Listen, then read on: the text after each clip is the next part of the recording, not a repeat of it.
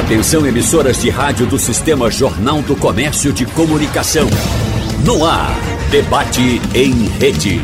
Participe! Rádio Jornal na internet. www.radiojornal.com.br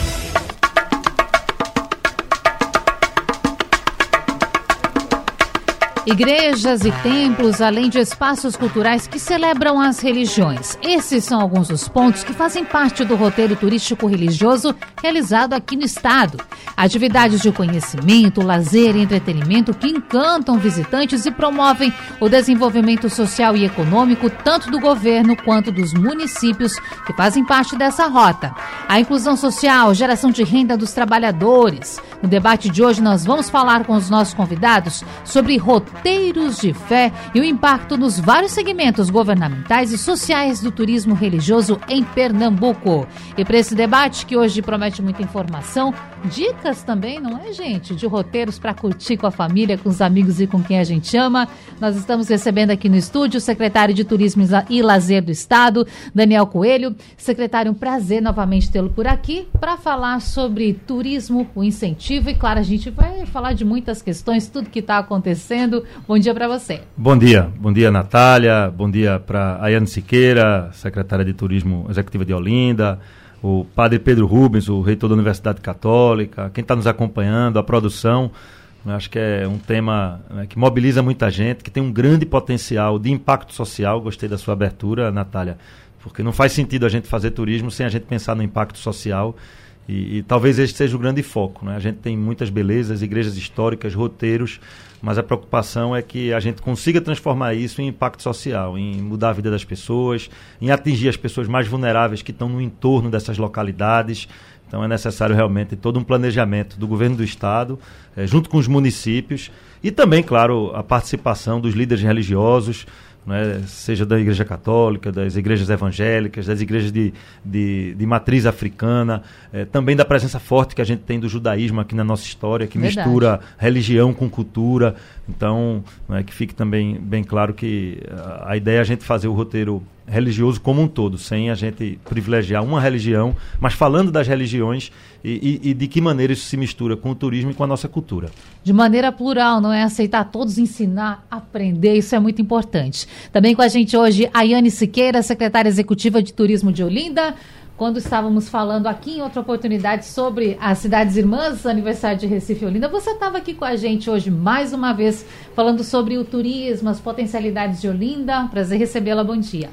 Bom dia, bom dia a todos, bom dia secretário, bom dia padre e a todos os ouvintes. É, é, um, é uma grande alegria né, poder estar celebrando essa criação dessa Câmara Técnica de Turismo Religioso, uma vez que é, tem um potencial incrível, né, não só na cidade de Olinda, como no, no estado como um todo. Né? É, temos igrejas históricas, né? é um potencial muito grande. Essas igrejas que são belas, né? que do século XVI, XVII atraem milhares né, de fiéis, não só da, das igrejas católicas, assim como o secretário Daniel falou, né? da, igreja das matrizes africanas, né? a religião das matrizes africanas. Então a gente abraça essa ideia com muita alegria né, para a nossa gestão. É isso, tem novidade, tem um comitê, a gente vai falar sobre isso para fechar a nossa bancada hoje. Padre Pedro Rubens, ele que é reitor da Universidade Católica de Pernambuco, Unicap, membro fixo da Câmara Técnica de Turismo Religioso, do Conselho Estadual de Turismo de Pernambuco, Contur. Padre, um prazer também recebê-lo por aqui hoje. Bom dia. Bom dia, Natália. Bom dia a todos os ouvintes.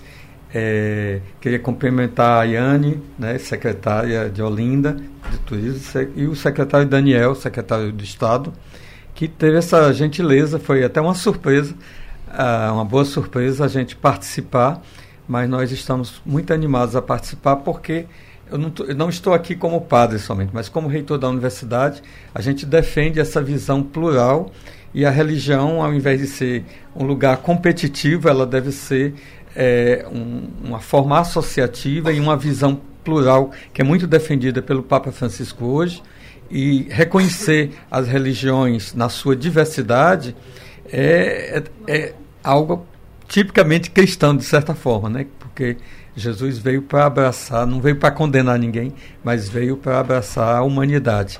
Nesse sentido, a gente tem que superar algumas visões religiosas que são voltadas somente para o recrutamento de seus próprios fiéis. Né? E o turismo traz um olhar que é diferente. As pessoas que fazem o turismo religioso, elas não estão fazendo uma confissão de fé. Elas estão querendo conhecer a riqueza cultural lembrando que a, parte a, religião é uma expressão cultural da humanidade por isso que ela é tão diversificada Importante. Bom, e claro, gente, eu preciso lembrar aqui que nós vamos, obviamente, falar bastante sobre Grande Recife, mas nós estamos também, além de estar aqui na Rádio Jornal Recife, ao vivo para Garanhuns e Caruaru. Então, para quem está nos acompanhando na Greste, para quem está nos acompanhando pelo site da Rádio Jornal, ou mesmo no Instagram da Rádio Jornal, onde nós estamos ao vivo agora, já está deixando seu recado, continue mandando suas mensagens, tanto no Instagram, na nossa live, quanto no 991478520.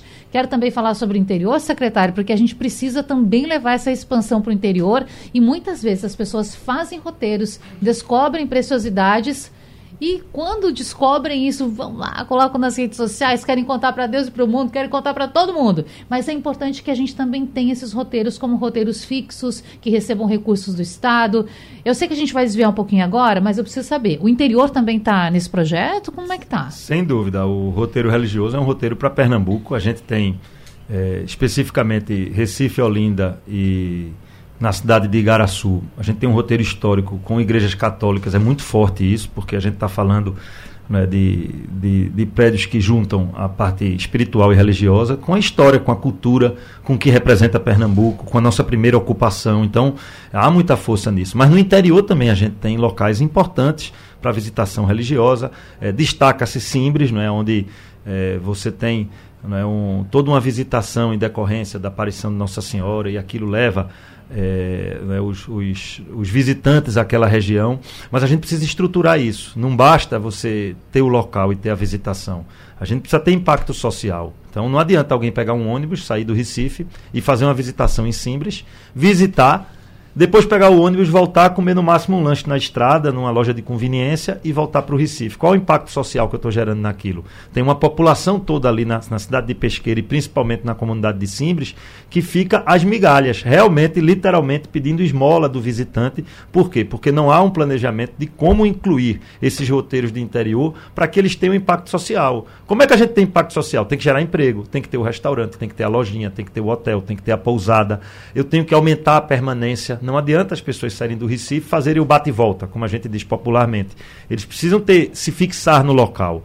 Então, é, a partir daí, né, e nas cidades do entorno a gente também tem locais importantes, igrejas que também têm componente histórico. Então, o roteiro, ele não é um roteiro exclusivamente, é, é, é, o roteiro religioso não é um roteiro exclusivamente metropolitano, ele vai até o interior. Quando a gente fala das religiões de matriz africana, a gente tem as comunidades quilombolas. Quando a gente fala da história do judaísmo, a gente tem toda uma história que se passa da resistência em Camaragibe, que é um outro município que fará parte desse roteiro. Então, é, na medida que a gente amplia é, as religiões a serem contempladas, que são todas aquelas praticadas pelo povo pernambucano, é, a gente também tem é, todo um histórico no interior, então esse planejamento é para Pernambuco, né? sem esquecer dessa parte histórica de patrimônio que a gente tem, reconhecida já e de, de prédios tombados na região metropolitana, mas é um roteiro que vai pelo interior e, e esses pontos de visitação, o ideal é que a gente consiga, né, apresentando esse roteiro, mostrando em cada região. Então, o que está sendo preparado pela Secretaria de Turismo e pela Impetu é um, é um roteiro digital, um aplicativo com site, onde você, dizendo que está interessado no roteiro religioso, você ter disponível os pontos de visitação em qualquer região do estado. Então, estou no sertão, estou visitando. O que é que eu tenho aqui para visitar dentro do roteiro religioso? Estou no Agreste, na Mata, na Metropolitana. Né? E a partir, de, a partir disso, dessa divulgação, fazer também qualificação. Vejam que os desafios são imensos. Então, a gente está conversando com o SESC, com o SENAC, com é, SEBRAE, para qualificar é, as pessoas que fazem o atendimento nesses locais. Então, essa é uma outra perna. E tem a terceira, que é a questão da infraestrutura, que a gente reconhece que há falha de infraestrutura. As uhum. estradas, quando a gente vai para o interior, não estão em bom estado. E a gente precisa também da melhoria nas estradas para a gente poder fazer a promoção. É um combo.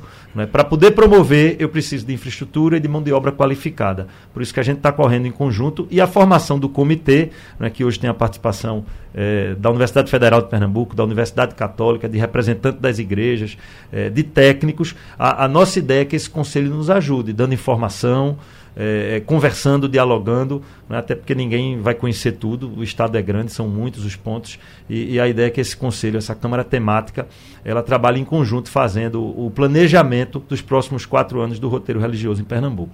A gente vai entrar também depois em mais detalhes, secretário, como por exemplo a segurança. O senhor já falou um pouquinho, mas tem ouvinte já interagindo, mandando suas mensagens. E é isso que a gente quer, que cada um contribua de alguma maneira para que nós possamos construir claro. isso juntos. E claro, o ouvinte que tiver dicas, sugestões, ideias de locais por onde passou no estado e que tenham essa proposta de turismo religioso, por gentileza, fique à vontade, mande para a gente também. Fazer aqui uma ressalva, a secretária também já falou sobre isso, mas que essa, esse grupo ele foi formado durante a reunião mais recente do Conselho Estadual de Turismo, Contur, que foi a reunião de número 66. 25 conselheiros aprovaram por unanimidade a criação da Câmara Especial de Turismo Religioso, com diversas propostas, Olinda participando, Unicap também, mas eu quero saber agora qual vai ser a participação de Olinda, porque Olinda, a gente não precisa nem aqui ficar apresentando muito sobre as potencialidades turísticas, históricas, mas como é que vai ser Olinda nesse contexto, já se sabe? É, então, é, esse diálogo é bem importante, né? A Olinda está presente é, como na, nessa Câmara é bastante significativo para a gente, uma vez que Olinda, por ser patrimônio né, mundial, os olhares estão todos voltados, né? É uma, é uma responsabilidade muito grande. É, mas Olinda não vai deixar de medir esforços para que tudo, para que esse diálogo né, entre tanto a Universidade Católica Federal com o governo do Estado também, né, a gente é, possa potencializar cada vez mais o turismo. É, essa semana mesmo, é, em São Paulo, na Bolsa de Valores, né, foi é, vinculado né, um, um, contrato de uma PPP de iluminação pública. Né? E nesse contrato, ele engloba várias, vários monumentos históricos de Olinda, e um deles são as igrejas. Né? São 25 pontos de iluminação específica de destaque para é, tanto para o turista quanto para os moradores. Né? Isso causa também uma sensação de segurança, né? que é, é um, um, assunto que é bem relevante, né? a segurança tanto do sítio histórico como do governo do estado. Então, a iluminação é, para LED e voltada com destaque para os monumentos é bem interessante, né? E eu acredito que agrega muito na, no turismo religioso mas estamos sempre abertos ao diálogo. Claro, com... é uma construção, né? Inclusive Isso. já tem ouvinte aqui perguntando, Canidé, se a paróquia da Mãe Rainha está dentro desse roteiro. Está dentro do roteiro. Hum. O é, o, a Mãe Rainha, ela todo mês recebe, eu estava até conversando com o secretário, né, antes de entrar no estúdio, e ela recebe cerca de mil, mil e quinhentos é, 1.500 pessoas que estão lá todo mês em Romaria, né? São vários ônibus de turismo e é muito específico, é voltado e vão lá para essa visitação. Então, assim, é muito importante e a Mãe Rainha está dentro, sim.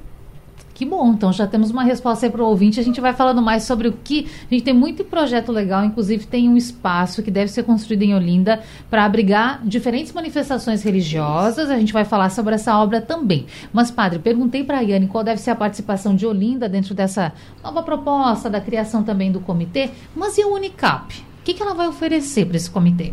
Bom, primeiro nós temos que agradecer ao secretário que teve essa visão de nos convidar a incluir é, nesse conselho.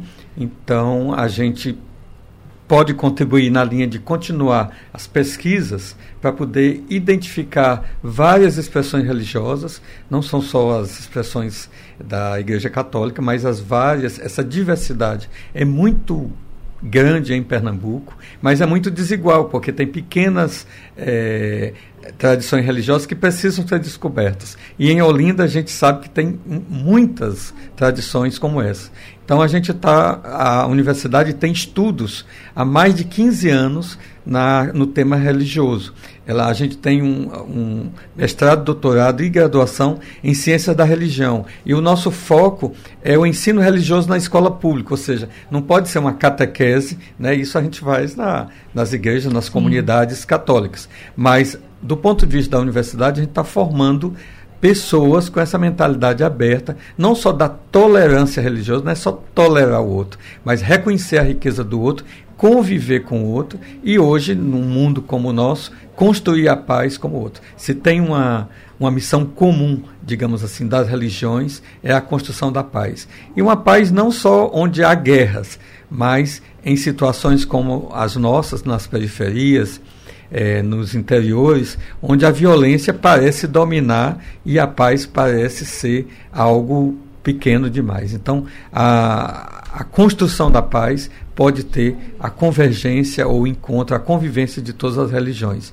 Só isso aí já seria um, uma grande contribuição à sociedade. Passa por esses caminhos também, não é? E aí cabe também, não é, secretário, ao poder público oportunizar esses espaços, fazer com que as pessoas tenham facilidade de acesso, fazer os investimentos necessários. Mas para começo de conversa aqui, eu quero saber, já falamos de Olinda, governo do estado, Unicap, esse comitê, ele tem a participação de outros órgãos, outras prefeituras, vocês também vão negociar mais parcerias com prefeituras, como é que estão essas negociações? Só para, rapidamente, Sim. importante a gente ressaltar a, gente, a última reunião do Conselho, o Conselho normalmente é, de, de Turismo do Estado, ele se reúne na sede da Secretaria de Turismo. Excepcionalmente, nós fizemos a reunião em Olinda, no sítio histórico, no convento de São Francisco, que é uhum. é um prédio de 1585, é, com azulejos é, belíssimos. Primeira biblioteca pública do estado de Pernambuco. Então você vê não é, o impacto, quando a gente fala da mistura da questão religiosa com patrimônio histórico e com cultura. Então,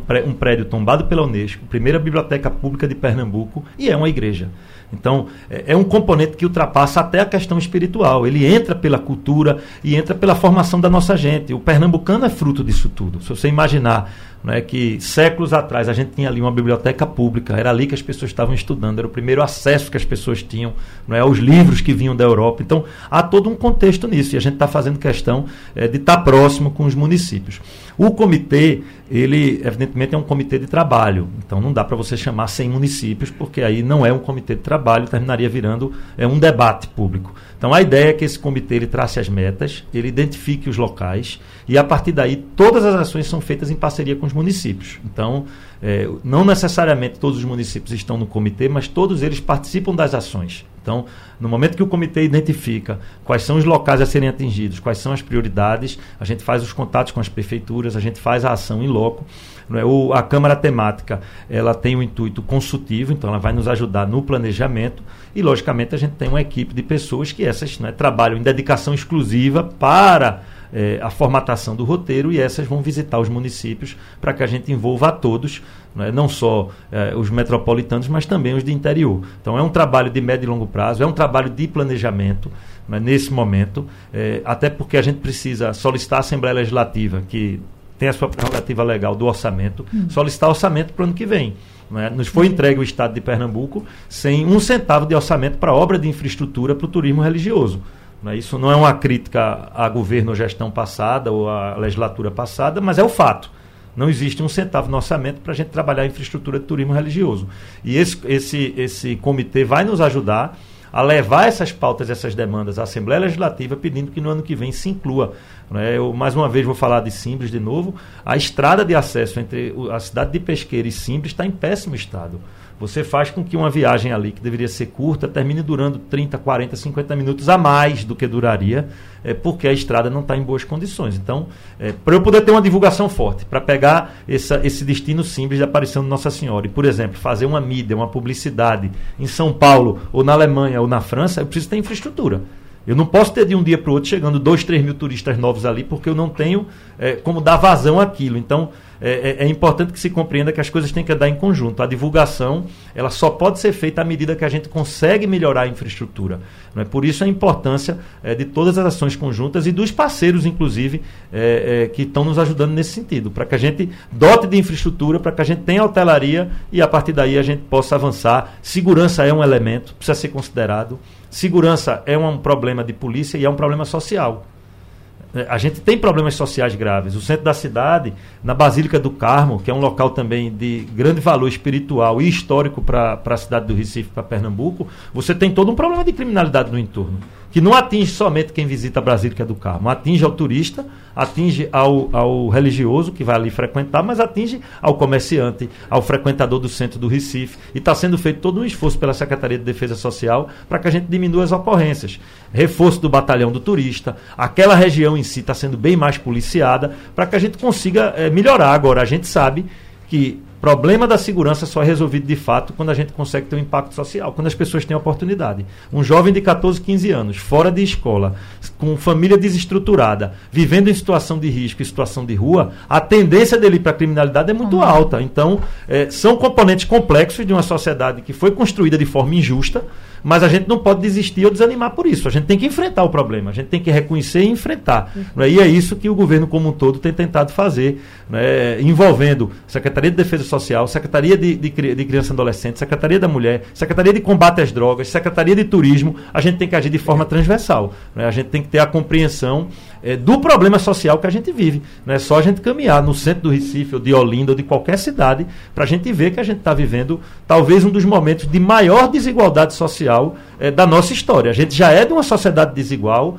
Recife já é uma cidade desigual, e isso foi agravado nesse período pós-pandemia, com desemprego. Então, é, é, importante a gente compreender todos esse, esses aspectos e a gente está tentando levar tudo isso em conta para a gente dar uma boa experiência ao turista, meio que sintetizando uma frase que eu até já disse aqui, né, Natália? Quando a gente tem qualidade de vida para a gente, a gente tem para o turista. Então, é, é, esse no final é o objetivo. Claro. Né? Quando tiver bom para a gente caminhar ali no entorno do carro, a gente se sentir seguro, o turista também vai se sentir. Então, é trabalhando todos esses conceitos para recuperar a qualidade de vida para o pernambucano. Inclusive, a gente teve há pouco tempo fazendo um debate aqui, a Iane, nesse mesmo espaço, falando sobre a segurança ou a insegurança, a falta de segurança no sítio histórico de Olinda, ouvindo moradores, enfim, trazendo representante da prefeitura, das polícias e falando de, de fato sobre esse, esse clima de insegurança que paira. E aí, secretário falou também sobre a importância de reconhecer as nossas dificuldades, as nossas demandas. Hoje existe sim o déficit, não é? E o número de policiais nas ruas, a gente está falando de maneira bem ampla. E aí tem aquele ouvinte que pode estar tá pensando assim, gente, mas poxa vida, na minha rua está toda hora acontecendo assalto.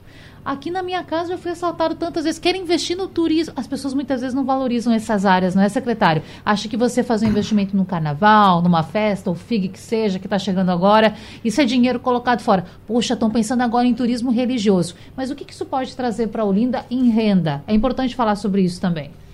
É, envolve não só a, no caso a proposta né de por exemplo da criação desse parque né de, de das religiões envolve não só a parte econômica, mas a parte espiritual e religiosa, junto com outras partes, né, ambiental e ecológica. Uhum. O turismo ecológico também está muito em alta, né? E a, a criação desse, par, desse parque vai envolver toda a classe econômica, não só de Olinda, né, mas de outros municípios também.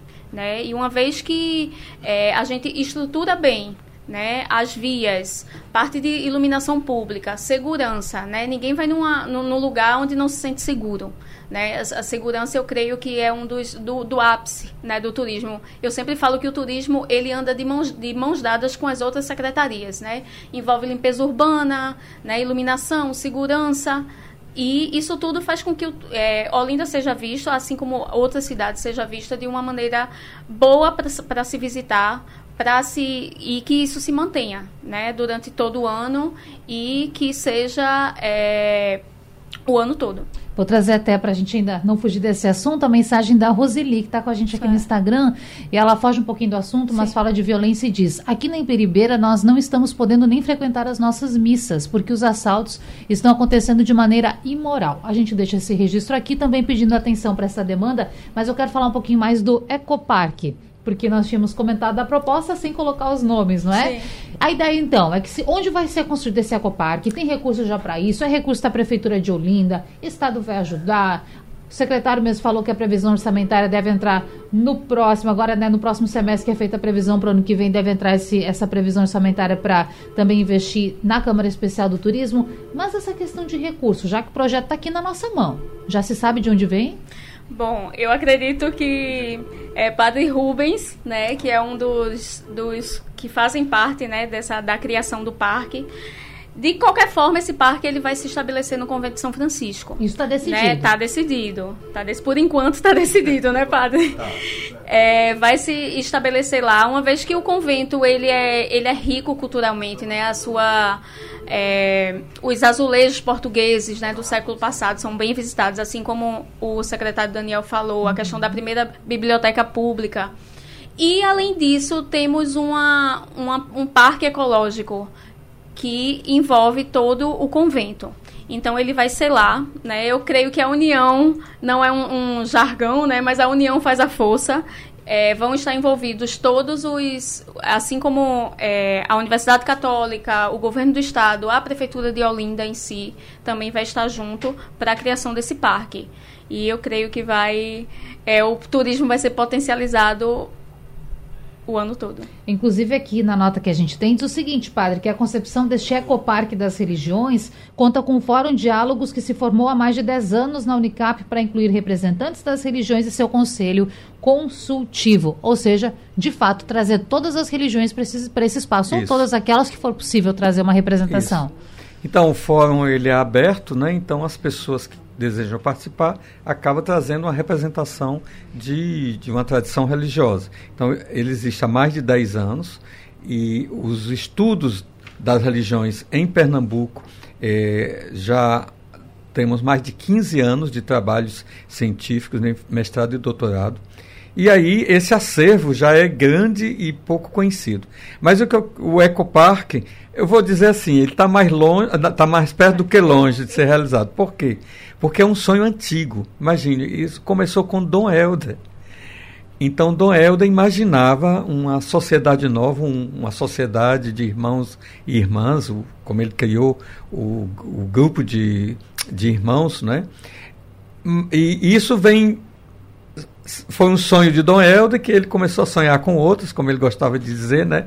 O sonho que se sonha só é por ilusão. Quando a gente sonha juntos já é sinal de solução. E aí esse, esses grupos foram chegando à universidade, inclusive alguns fizeram doutorado, e assim apareceu esse sonho na forma de um projeto. O Parque das Religiões já é uma instituição existente, registrada, e é, foi associada agora à universidade e poderia ter sido em qualquer outro lugar, mas finalmente, a partir de encontros com Frei César, ele abriu o convento é, e colocou a gente dentro daquele sítio maravilhoso e aí nós começamos a sonhar juntos porque aquele sítio pode ser aberto à comunidade ao invés de ser um lugar é, assim obscuro ou então de roubos, assaltos, essas coisas assim, ser um lugar aberto às religiões. E ali é maravilhoso, tem trilhas lá dentro, né? Tem é um, é um parque de aclimatação, são quase 3 hectares, Nossa. e hoje é simplesmente um sítio fechado que dá trabalho aos franciscanos e a comunidade deseja entrar, precisa abrir. Então, esse desejo do Frei César e dos franciscanos de uma abertura maior fez a gente descobrir o potencial de um lugar religioso ou um lugar de turismo que talvez seja mais conhecido por turistas de fora do que por gente daqui. Por exemplo, no ano passado, junto com a Universidade Católica e o convento, nós fizemos, realizamos a primeira jornada Portas Abertas. A preparação, para dizer a verdade, que o Frei César que me desculpe, mas assim, a organização, a gente estava preparado somente para umas 80, 100 pessoas. Foram 700 pessoas que moram no Recife ou em Olinda, que não conheciam o convento por dentro. Foi um susto e uma alegria. Quase uma fomos. surpresa. Foi, uma boa surpresa. Uhum. E as pessoas descobrindo, como o secretário falou aqui, aquele convento ele é, ele é representativo não só da questão religiosa, mas uma cisterna enorme. A primeira fonte de Olinda está lá dentro, precisa ser redescoberta, restaurada. A, o primeiro. A, a, a arte do papel machê, que depois foi gerando os bonecos de Olinda, começou ali com a oficina de papel machê. Tem a biblioteca que o secretário já falou. Sim. Também o primeiro pastoril do Brasil foi Nossa. ali.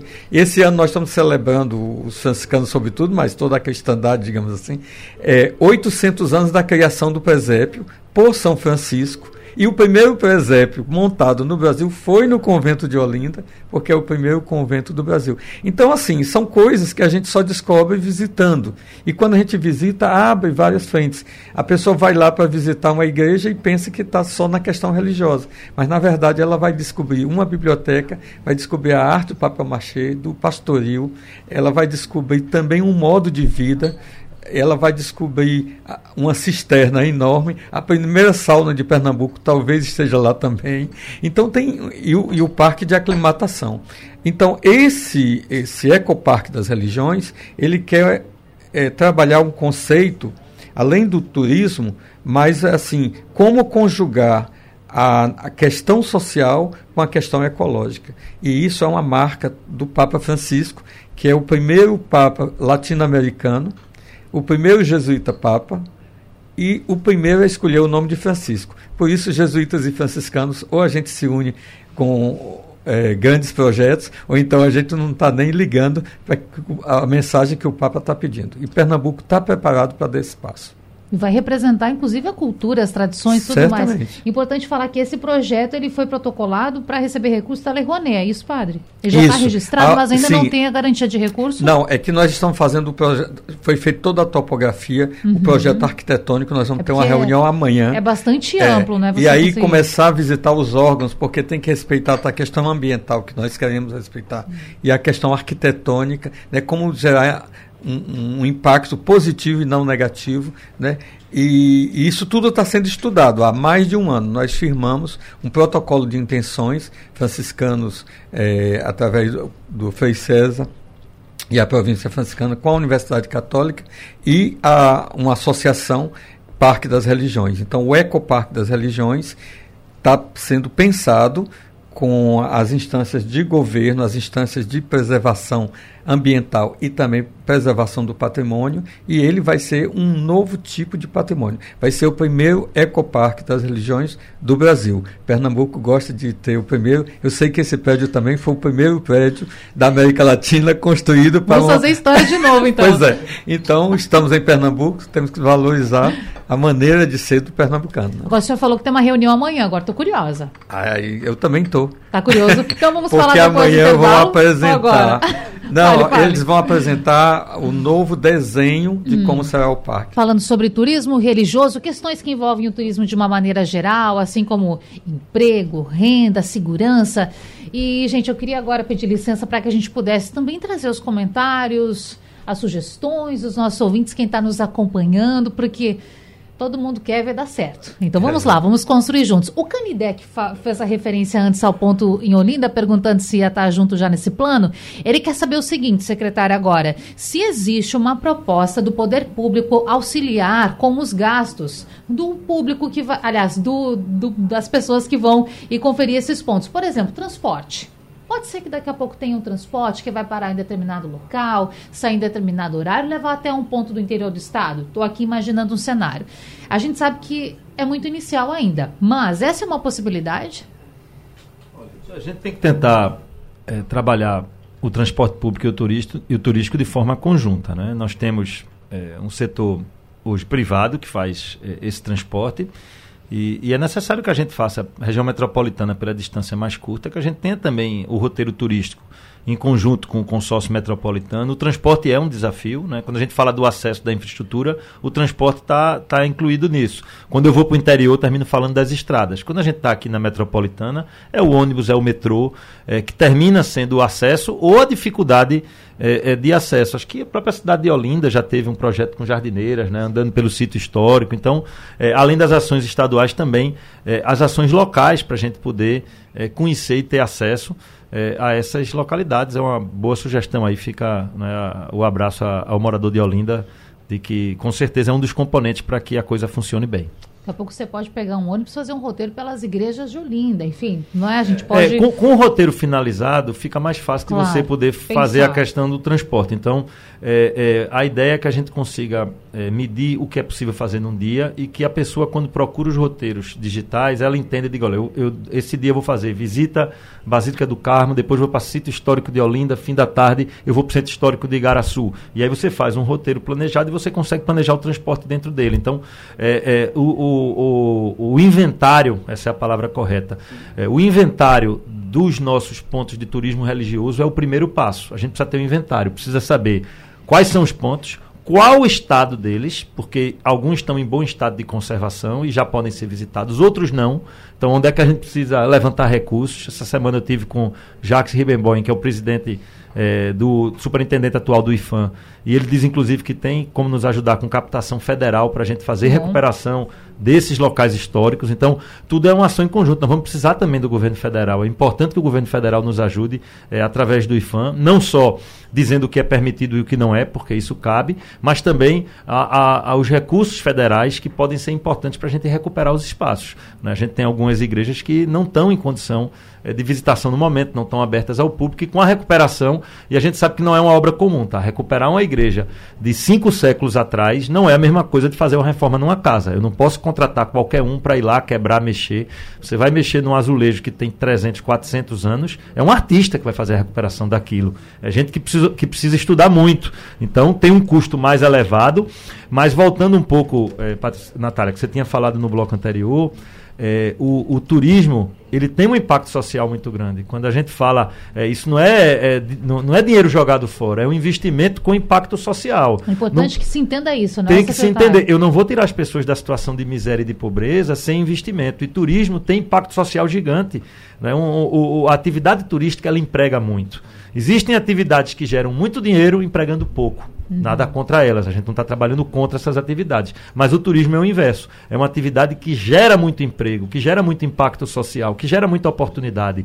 Passa pelo taxista, pelo motorista do aplicativo, pela tapioqueira da cidade alta de Olinda, passa pelo ambulante, passa pelo guia, pelo, pelo, é, pela pessoa que limpa o restaurante, pela camareira do hotel. Então, o impacto social do turismo é imenso. Investir em turismo, cada um real investido em turismo, ele volta três vezes para a população em impacto social. Então, se a gente investe um milhão em turismo no município, isso vai voltar 3 milhões para a população local, se for feito com planejamento. Então, é, é, é de se entender que turismo é investimento e não gasto porque retorna para a população é, de forma muito é, objetiva. É, a gente teve agora no São João um investimento que girou em torno de 15 milhões de reais do Estado e com um retorno direto de mais de 40 milhões para a população. Direto para aqueles envolvidos, para quem vendeu milho, para quem estava ali na rua vendendo refrigerante, cachorro quente. Então, é, é um investimento que retorna para a população. Se nós tivéssemos pega os 15 milhões e, e, tentado gastar direto com a população, não tinha tido o mesmo efeito de realizar uma grande festa, um grande evento. Então,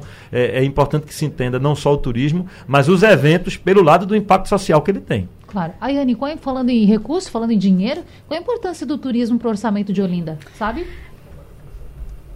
Repete, por favor. Qual a importância do turismo dentro daquilo que Olinda arrecada, a visitação dos turistas? Olha, é, como o secretário falou, é, todo investimento é válido no, no, no turismo, né? Todo ele. É, a volta, ela é notória.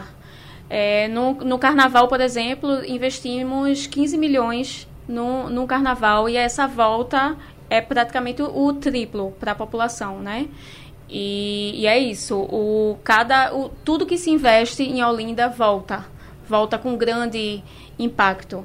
É, só completando o que Daniel falou, a questão das jardineiras, inclusive as jardineiras foi pensada justamente é, sobre a questão das igrejas. Né? A gente recebe um público que vem em grandes ônibus para visitação nas igrejas. É, Existem as ladeiras de Olinda, as famosas ladeiras de Olinda, eles não querem é, ir andando. Alguns até querem e outros não, até por Sim. questão de, de mobilidade mesmo. E aí foi pensado justamente nisso. Elas estão de volta agora em agosto, Opa. né? Então isso é uma informação em primeira mão, tá? Estão voltando agora em agosto e cada vez mais a gente está tentando avançar né? E potencializar o turismo religioso. Aproveitar que agora a gente pode, não é, gente? Podemos estar na rua de novo, curtindo, aproveitando. Eu quero fazer um comentário rapidinho aqui e aí trazer uma experiência própria com relação às igrejas. O secretário falou, lembrei disso. Já aconteceu em alguns casos de levar pessoas para conhecer igrejas, aqui no Recife mesmo, a igreja está fechada. Não tem nenhuma placa, não tem nenhum aviso. Ó, a gente vai abrir tal horário, amanhã a gente abre. E aí recebo visitas que não são daqui, muitas vezes a gente chega. Um, e, e, o local está fechado, não tem uma orientação. Um exemplo, até pesquisei rapidinho para não falar bobagem aqui e falar o nome correto, é a igreja de Nossa Senhora da Conceição dos Militares, que passou mais de uma década, Isso. não me falha a memória, para ser reformada, tem todo esse trabalho que precisa seguir as regras, as orientações, enfim, que vem de fã e tudo mais. E aí você chega lá, já fui duas vezes e não consegui visitar. Então, importante a gente fazer esse registro de ter uma cartilha, de você informar as pessoas no horário, isso. nem que seja digital, nem que seja uma placa em frente à igreja, para que as pessoas possam aproveitar. Dito isso, vou rapidamente passar aqui pelo nosso WhatsApp, que o povo está querendo saber dos roteiros. 991478520, todo mundo participando. O nosso ouvinte Chocolate diz assim: fui morador é, das proximidades do Monte Guararapes e quer saber do roteiro que fica, ou que pode ser feito, perto do Monte dos Guararapes, na Igreja Nossa Senhora dos Prazeres. É uma possibilidade. Eu já fui para lá, padre, em outro uhum. momento, quando fui conhecer aquele local. E quando cheguei lá, confesso, secretário, isso foi em 2020, mas falaram: não fique muito por aqui, porque é perigoso. Então, é importante também fazer esse reforço por lá. O que o senhor avalia? Padre. Eu acho, isso é um, como o secretário já falou, né, tem uma, uma relação direta à questão econômica, à questão social, à questão da segurança. Tudo está interligado, como gosta de dizer o Papa Francisco. E aí, é, muitas vezes, as comunidades religiosas, né, elas estão fazendo, estão guardando aquele patrimônio, preservando, mas elas não têm recursos nem possibilidades de exercer esse serviço amplamente. Por isso que é, tem que ser uma questão de uma política pública bem estudada, bem é, planejada e que, que retomo todos esses elementos. Né? E, esse problema não é só dessa igreja, são de outros lugares. A própria ladeira lá de São Francisco em Olinda, é, nem todo mundo vai querer passar qualquer hora do dia lá. Né? Então, é, é, são lugares valiosíssimos, mas que estão despreparados. Aí me veio aqui outra coisa que nem é uma igreja. Por exemplo, em todas a. Cada vez que se representa Olinda na, num tipo de, de arte, aparece o farol de Olinda. Pois eu fiquei curioso para conhecer o farol. Ele é inacessível. Então, assim, e o que, que seria interessante, junto com aquilo que disse o secretário? Né? Eu conheço a comunidade lá de Amaro Branco, inclusive a comunidade que mais frequenta o convento de São Francisco, né? são pessoas eh, bem empobrecidas, mas com muita dignidade, muito orgulhosas. Tem vários grupos culturais lá dentro, mas é uma comunidade estigmatizada uhum. pela violência e talvez precise também de um olhar diferenciado.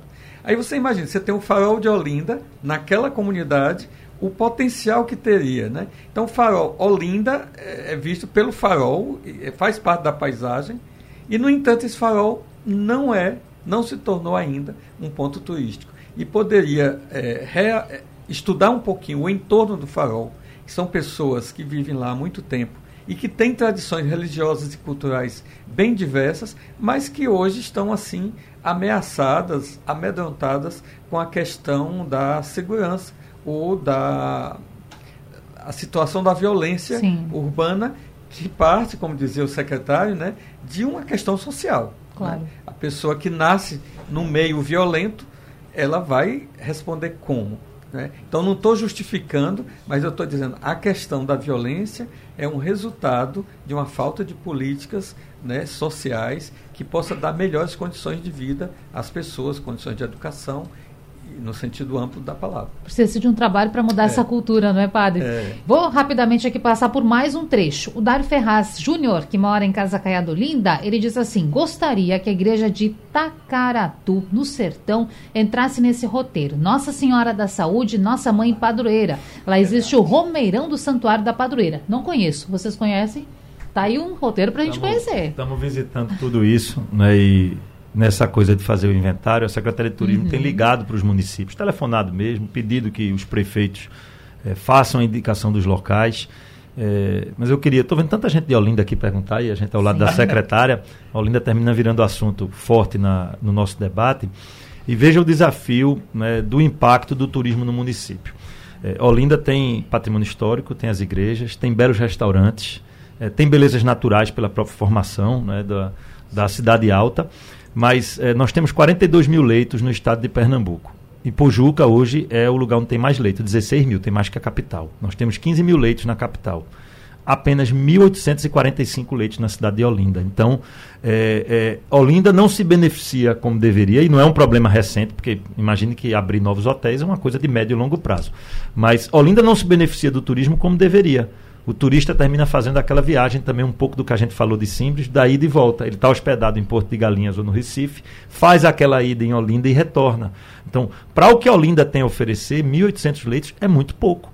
Num contexto de que só Recife e Ipojuca juntos tem 32 mil leitos, então você imagine Olinda quando a gente faz a divulgação de Pernambuco, Recife aparece com destaque, aparece destaque Pujuca, e a gente sempre dá destaque a Olinda. Mesmo assim, a infraestrutura turística de prestação de serviços não está equivalente. Então, desafio para o estado de Pernambuco: dotar Olinda de leitos de hotel para que a gente tenha um impacto social, para que as pessoas fiquem lá, para que a Olinda consiga se beneficiar do ponto de vista orçamentário, porque quem paga ISS é o prestador de serviço, que é exatamente o dono de hotel. Então, esses dados todos a gente está copilando e juntando para a gente ter a compreensão dos desafios que a gente tem né? Quando se fala da recuperação do turismo para metropolitana e litoral norte, Olinda, Paulista, Igaraçu, Itapsuma, é, a gente tem que pensar no parque hoteleiro que ficou deficitário.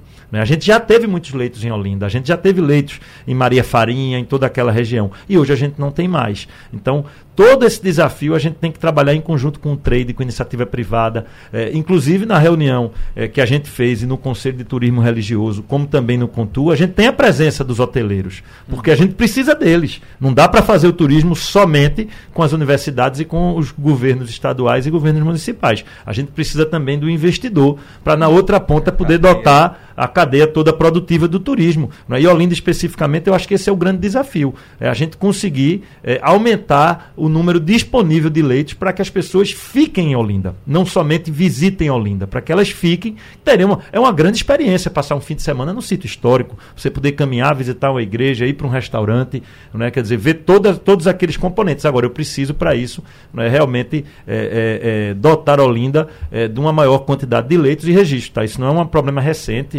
ninguém vai resolver isso de uma hora para outra, Sim. mas precisa ser encarado. Se a gente não identifica o problema, se a gente não encara, daqui a 10 anos a gente vai estar tá reclamando da mesma coisa. Então tem que ser encarado e tem que ser compreendido. Né? A Olinda poderia ter tranquilamente o dobro do número de leitos. Na FENEARTE agora, é, e a gente trouxe uma grande quantidade de turistas para Recife e Olinda, é, a gente já está com a pesquisa em curso, então os números são quentes. É, Olinda está praticamente lotada na FENEARTE. Os leitos de Olinda estão lotados. Então há uma procura inicial por Olinda, as pessoas procuraram Olinda, encheram os hotéis e pousadas de Olinda, não tendo mais vaga, voltam-se para Recife. Mas hoje, em decorrência da FENEARTE, que fica, né, apesar de ser território de Olinda, entre uma cidade e outra, Sim. Olinda está com o dobro de ocupação hoteleira do Recife. Exatamente porque há uma primeira procura. Se tivesse mais opção, encheria mais. Olinda, só no anúncio da data da FENEARTE, passou de 70% de ocupação hoteleira. Num período onde as pessoas tendem a visitar mais o interior. Então não é um período de turismo metropolitano. Mas a FENEARTE é um grande evento, atrai milhares de pessoas. Então Olinda já topado aí. Então a gente precisa divulgar isso para o trade e dizer, olha, tem potencial. Né? Você tem uma FENEARTE, você tem um carnaval, você tem grandes eventos. Né? Então é, é tudo isso faz parte aí é, é do planejamento do governo do estado para a recuperação é, do turismo, o que a gente tem chamado litoral metropolitana norte, iniciando-se em Olinda e indo até a ilha de Tamaracá. Tem uma categoria aqui, secretário, eu vou ler esse recado e vou chamar o intervalo, porque eles querem ser contemplados também nessa discussão. O Henrique Lopes, ele pergunta, e os guias de turismo vão ser ouvidos quando? E aí também tem as agências de viagem, porque quem vai vender o pacote é a agência, o guia que vai ofertar. Então, esse grupo vai ser incluído também nesse debate? Ele faz parte, ele tem assento no conselho, né? existe, é, existe o sindicato dos guias de turista, eles sentam no conselho, participam de todas as reuniões, inclusive a gente fez um primeiro encontro em parceria com o sindicato na cidade de Paudalho, é, pegando também os guias do interior, eles estão sentados com a gente à mesa e são componentes importantes é, é, do trade. Então, a gente faz questão de ressaltar aqui a importância, né, inclusive tentando ajudar com qualificação, com formação e ouvindo né, quem está na ponta é, fazendo turismo. A gente, inclusive, é, tem visto muita vontade é, da representação do Sindicato dos Guias de, turista, em, de, de Turismo em fazer qualificação, eventos e, e, e, participar ativamente. Então, eles estão sentados com a gente, assim como está a Universidade Católica, está a representação também dos guias dentro do Conselho. Eles são fundamentais. E nesse dia, não, é nesse dia mesmo do Conselho, a gente começou a conversar sobre a questão da formação de, dos guias, né? Que eles precisam ser, ir sendo atualizados, claro. mas também tendo novas formas de comunicação. Então, isso exatamente quem estava representando os guias lá no conselho acabou abordando a universidade para ver de que forma a gente pode ajudar nessa linha. Mas ainda há tempo para falar de algumas questões. Eu vou voltar com o secretário de Turismo e Lazer, Daniel Coelho. Secretário, para já lhe agradecer pelas informações, por estar com a gente, por falar sobre esse projeto que queremos em breve trazer novamente com mais informações, mais desdobramentos. Mas eu vou aproveitar aqui a sua presença para perguntar sobre o FIG, Festival de Inverno de Garanhuns, que ontem teve a sua programação anunciada muita gente nas redes sociais reclamando de certa forma, falando que não tem atração de peso, que tem dias que ainda precisam ter confirmações. O governo do estado está atento a isso? Atento, nós tivemos ontem fazendo a divulgação da primeira grade, ainda tem atrações não divulgadas, né, com valorização da cultura popular, da cultura pernambucana, dos artistas locais do Agreste. Essa é a orientação da governadora Raquel Lira. Né? Então, nunca houve um festival dando oportunidade a tantos artistas pernambucanos, né? é em primeiro ressaltar. Depois é bom de se entender que o Festival de Inverno de Garanhuns ele é sobre música, mas ele é sobre cinema, teatro, ele é sobre literatura, ele tem oficinas de arte, ele tem palcos infantis. Então ele é muito mais do que um festival pop, ele é também um festival pop, mas tem muita cultura é, dentro dele. E atrações de peso que foram anunciadas, a gente vai ter Lenine no primeiro dia, nós vamos ter é, Frejá, a gente vai ter Otto, a gente vai ter Nação Zumbi, é, nós vamos ter aí uma grade é, com atrações de nomes nacionais e de nomes locais de peso, né, mostrando tudo aquilo que Pernambuco tem a oferecer, é, sempre pensando é, na nossa cultura. Não é um festival, e nunca foi essa a do FIG, da festa pela festa. Ele tem cultura por trás, ele tem muita história, ele tem muita tradição. São 31 anos de Festival de Inverno de Garanhuns e a gente ainda vai ter novidades, então é, podem aguardar que a gente ainda vai ter algumas atrações a serem anunciadas e a grade inicial é, com homenagem a Dominguinhos, com né, a gente vai ter um dia é, com Livre Moraes, com Santana tocando junto. É, a gente vai ter uma, uma coisa que é surpresa, que eu acho que nunca tinha sido feito. Otto cantando Reginaldo Rossi, junto com o Conde Sobrega, no dia do Brega, que valoriza é um a cultura. Domingo, né? É numa segunda-feira. Segunda, é numa, é, é numa segunda-feira. Ou seja, a gente tem uma grade bem diversa, como é o histórico do FIG, né, e, e, e, não tenho dúvida, quem for vai ter muita cultura pernambucana, é, contemplando as diversas formas da economia criativa. O Festival do Inverno de Garanhuns, ele nunca foi um festival só de música. Ele é muito mais do que isso. As amostras de cinema, de teatro, quem quiser levar a família, levar os filhos, a gente vai ter uma atração infantil durante o dia inteiro. Então não tenho dúvida, o Festival de Inverno de Garanhuns vai ser mais uma vez é um grande sucesso. É o maior festival de inverno que a gente tem na região Nordeste e, e, e com esse conceito é, é, completo da, é multicultural. Né? Isso está sendo tocado com a curadoria liderada por Silvério, que é um artista, que é um cara que conhece de perto e, e, aqueles que fazem cultura cultura no estado estão entendendo isso. Não é como o artista pernambucano está sendo valorizado nesse festival. A quantidade de artistas já conhecidos da nossa população que nunca tinham tocado no FIG e que vão ter a primeira oportunidade esse ano, não é? Um número que a gente nem contou ainda, porque são tantos não é? Que ano após ano eram excluídos da festa e que agora vão ter uma chance, não é? Que eu acho que essa é uma marca importante. Ele é um festival também sobre dar oportunidade àquele artista, não é, principalmente o nosso, o pernambucano, que nunca teve um grande palco, tanto que alguns inclusive estão pedindo para gravar seu DVD, para hum. gravar seu, não é, gravar material para colocar para fora, porque vão ter pela primeira vez uma apresentação num palco de preso, além dessas grandes atrações nacionais que vão estar aqui presentes, é, valorizando o FIG. E é natural o debate, que as pessoas né, reclamem. Às vezes tem um artista de preferência que não está na grade, isso faz parte. É, não tenho dúvida, vai ser um grande festival. A gente convida todo mundo a estar presente. Também já está em 80% a ocupação hoteleira de Garanhuns, só no anúncio. Então vamos bater 100%, não tenho dúvida nenhuma. E aguardem, a gente ainda vai ter uma atração surpresa para o domingo, que ainda está ainda tá esperando aí, né, talvez para quem está né, sentindo falta de um artista ou outro, a gente tentar complementar isso para fazer dessa festa o que sempre foi uma festa de toda a cultura pernambucana. Secretário, muito obrigada pelas Eu informações agradeço. também por esse debate. Padre Pedro Rubens, Ayane Siqueira, secretária executiva de turismo, agradecimentos e voltem aqui para nos atualizar sobre o projeto, tá bem? Certo. Tá bem. Muito obrigado. Um abraço, gente. Para você que ficou com dúvida, quer saber mais, quer reouvir, vai lá no site da Rádio Jornal, você encontra esse debate na aba de podcasts. Até amanhã. Sugestão ou comentário sobre o programa que você acaba de ouvir, envie para o nosso WhatsApp 99147 8520.